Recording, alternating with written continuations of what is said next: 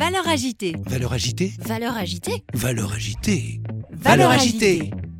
Bonjour et bienvenue sur Valeur agitée, votre premier podcast pratico-pratique pour mieux vivre au travail. Chaque semaine avec mes invités, nous croisons nos regards sur les valeurs de ce nouveau monde et partageons nos secrets pour gagner en efficacité et sérénité professionnelle. DG, DRH, manager, vous avez des enjeux de transformation ou tout simplement souhaitez être plus performant et plus épanoui dans votre vie professionnelle? Alors ce podcast est fait pour vous. Je suis Magali Auger, DRH et DG depuis 20 ans et coach professionnel certifié. Curieux d'en savoir plus? Demandez-moi en contact sur LinkedIn et rendez-vous sur vos plateformes préférées. Dès l'instant où on comprend que la vie est tragique, il n'y a qu'une seule alternative, c'est la joie de vivre non-stop. C'est la seule solution. Bienvenue sur ce huitième épisode avec Philippe Gabillier.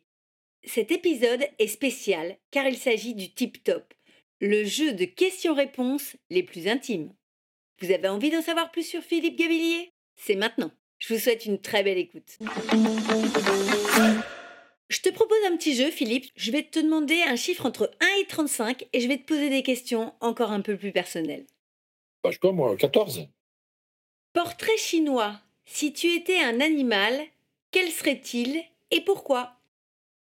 Moi, je pense que si j'étais un animal, je serais un hibou. C'est-à-dire qui, qui, voit les choses de haut, tu vois, qui incarne une certaine stabilité, une certaine sagesse dans la forêt. Il n'a pas peur de la nuit. Il va même se déployer la nuit. Il chasse que ce dont il a besoin pour manger. Enfin, voilà. Je trouve que le hibou, pour moi, c'est un animal qui incarne une certaine forme de sagesse. Je trouve pas mal. Et si tu étais une musique, ce serait laquelle? Oh, si j'étais une musique, euh, je serais une, je serais une partition de comédie musicale, parce que j'adore ça. D'accord. Une en particulier? Ah ben Oui, moi, en tant que spécialiste de l'optimisme, c'est chantant sous la pluie. Hein. Effectivement. Et si tu étais un personnage historique, qui serais-tu? Je pense que moi, j'aurais, j'aurais adoré, parce que là, pour l'aspect romanesque, pour moi, Casanova est vraiment un personnage qui m'a toujours fasciné. Un homme de lettres, un aventurier. Il est italien, mais il va faire toute son œuvre en français. Et euh, il a dit un truc à la fin de ses mémoires, très peu de temps avant sa mort, qui moi une phrase qui m'a toujours frappé, même depuis que j'étais beaucoup plus jeune que ça. il avait dit, alors qu'il allait partir là, rien ne pourra faire que je ne me sois pas amusé. Moi, j'ai trouvé ça formidable. J'ai toujours beaucoup aimé le personnage de Casanova. À côté de ça, c'était un gangster, mais moi, j'aime bien. Je trouve ça pas mal. T'as un petit côté gangster alors? Oui, puis voyage, voyageur, quoi. aller voir ailleurs ce qui se fait. Il a exploré plein d'univers. Euh. Moi, j'ai toujours aimé les gens qui étaient des explorateurs de la vie. Un peu défricheur. Voilà. Un autre numéro entre 1 et 35 bah, Je sais pas, moi, par exemple, euh, tiens, 23. Quel est ton premier besoin fondamental dans le domaine professionnel? Euh, M'amuser, incontestablement. On a du mal à l'imaginer possible pour un professeur comme toi à l'École supérieure de commerce de Paris. Bah si, c'est rigolo. Franchement, préparer des cours, moi j'ai toujours fait que ce soit, drôle. J'ai toujours mis beaucoup d'humour dans mes cours. Enfin, je fais des extraits de films marrants. Euh, moi, si je veux, euh, la chose qui m'intéresse le plus en dehors de, du monde de l'économie et de l'entreprise, qui d'ailleurs m'intéresse pas tant que ça, mais la chose qui m'intéresse vraiment le plus, c'est vraiment le monde du spectacle et de l'entertainment. Moi, c'est ça qui m'intéresse. Moi, j'aurais pu aussi travailler dans ces univers-là, mais ce qui m'intéresse le plus, c'est vraiment ces mondes-là. Après, je me suis intéressé à des tas de choses, hein, euh, tu vois, la philosophie, les sciences sociales, etc. Mais c'est vraiment un domaine où je m'éclate tant que je peux, je me suis toujours de l'actualité, ce qui s'y passe, etc.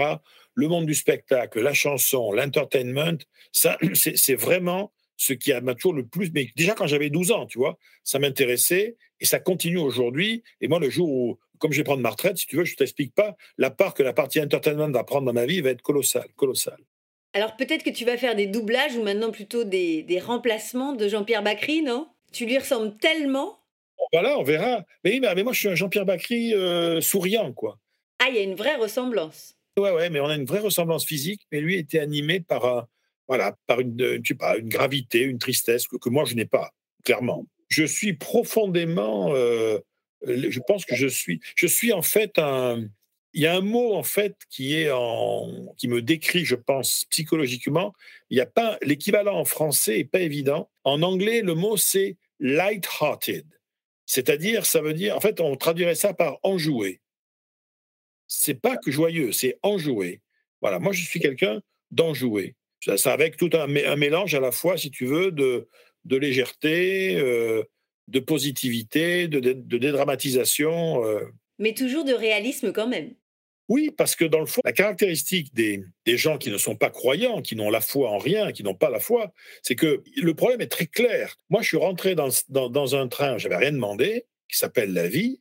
J'ai rencontré des gens, parfaits, à qui je me suis attaché. Voilà.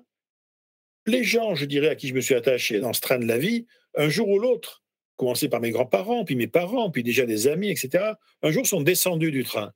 Et moi, un jour, je descendrai du train aussi. Il n'y a pas de discussion possible. Et tous les gens que j'aime aujourd'hui, même s'ils sont plus jeunes que moi, ils descendront un jour du train. Et tout ce que j'aurais fait pendant ce parcours sur Terre, de toute façon, mécaniquement, tombera un jour dans l'oubli. Donc, dès l'instant où la vie, et où on, comprend que la vie est tragique, il n'y a qu'une seule alternative, c'est la joie de vivre non-stop. C'est la seule solution. Donc voilà, alors, je me permets une question un peu sensible ou existentielle. Qu'est-ce que tu as envie qu'on se rappelle de toi, Philippe? Bah, écoute, je pense que j'aimerais qu'on me dise de moi, il a, il a beaucoup aidé les autres avec le sourire. Voilà, ça c'est et ça je dirais c'est déjà c'est déjà pas mal, tu vois, c'est déjà pas mal, déjà pas mal. Et dans les moments où tu es un peu down, Philippe, j'imagine que ça t'arrive, comme tout le monde, il y a des moments où on a un peu moins d'énergie, un peu moins d'optimisme. Est-ce que tu as une petite phrase qui te rebooste, qui te permet de trouver l'énergie pour continuer d'avancer? Écoute, là, c'est là, faut que je fasse preuve de beaucoup d'imagination, parce que autant j'ai des moments de fatigue physique, là, ça peut arriver, tu vois mais des moments down d'un point de vue psychologique depuis des années. Avant, je l'avais, j'avais des phases mélancoliques quand j'avais euh, jusque vers l'âge de 30-35 ans, j'avais des phases mélancoliques qui étaient d'ailleurs quasiment toujours liées au travail et qui pour moi étaient un signal toujours le même, il faut reprendre ton sac et repartir. Et ça fait, mais des années que ça m'est plus arrivé. Donc, euh, des moments down, j'en ai pas une grande expérience en fait. C'est pas ma nature profonde, quoi. Je suis pas, non, j'en ai. En plus, j'ai pas de, tu vois, j'ai pas de raison de. de... Ces, ces gens dans mes soins qui avaient cette belle expérience, ils disaient, de toute façon, euh, bon, il a eu des malheurs comme tout le monde, mais ils disaient, dans le fond, faut être honnête. J'ai traversé la vie en première classe. Et moi, c'est un sentiment que j'ai toujours eu que je culpabilise pas plus que ça, hein, mais c'est un fait, si tu veux. C'est un fait. Je veux dire, voilà, j'ai eu, les choses se sont euh, bien alignées et j'ai su aussi probablement piloter le truc comme il fallait. Donc tu as eu de la chance. oui, oui, oui, incontestablement. Et j'ai su quoi en faire. Et puis à peu près, les, les, épreuves, d'autres épreuves arriveront un jour ou l'autre. Mais là, tu vois, à l'instant T, euh, c'est bon, quoi. Les épreuves, c'est parfois aussi le fait de perdre un être cher. On s'attache à des gens, on partage des instants de vie précieux et le jour où ils partent, ça nous bouleverse, ça nous émeut, ça nous, ça nous chavire. moi, si demain je perdais mes enfants, par exemple, tu vois, là, ça serait un truc terrible. Après, je dirais, voilà, mes, mes grands-parents, mes parents ont eu des belles vies euh, longues, euh, puis un jour ils sont partis, ils sont partis dans, l'ensemble assez rapidement. Alors bien sûr, on est triste, c'est logique, mais ils, avaient, ils sont partis à leur heure. Leur heure était venue.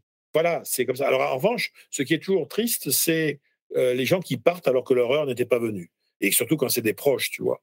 Donc ça, c'est un, peu, difficile, mais il faut bien comprendre que le, le départ de l'autre est inscrit.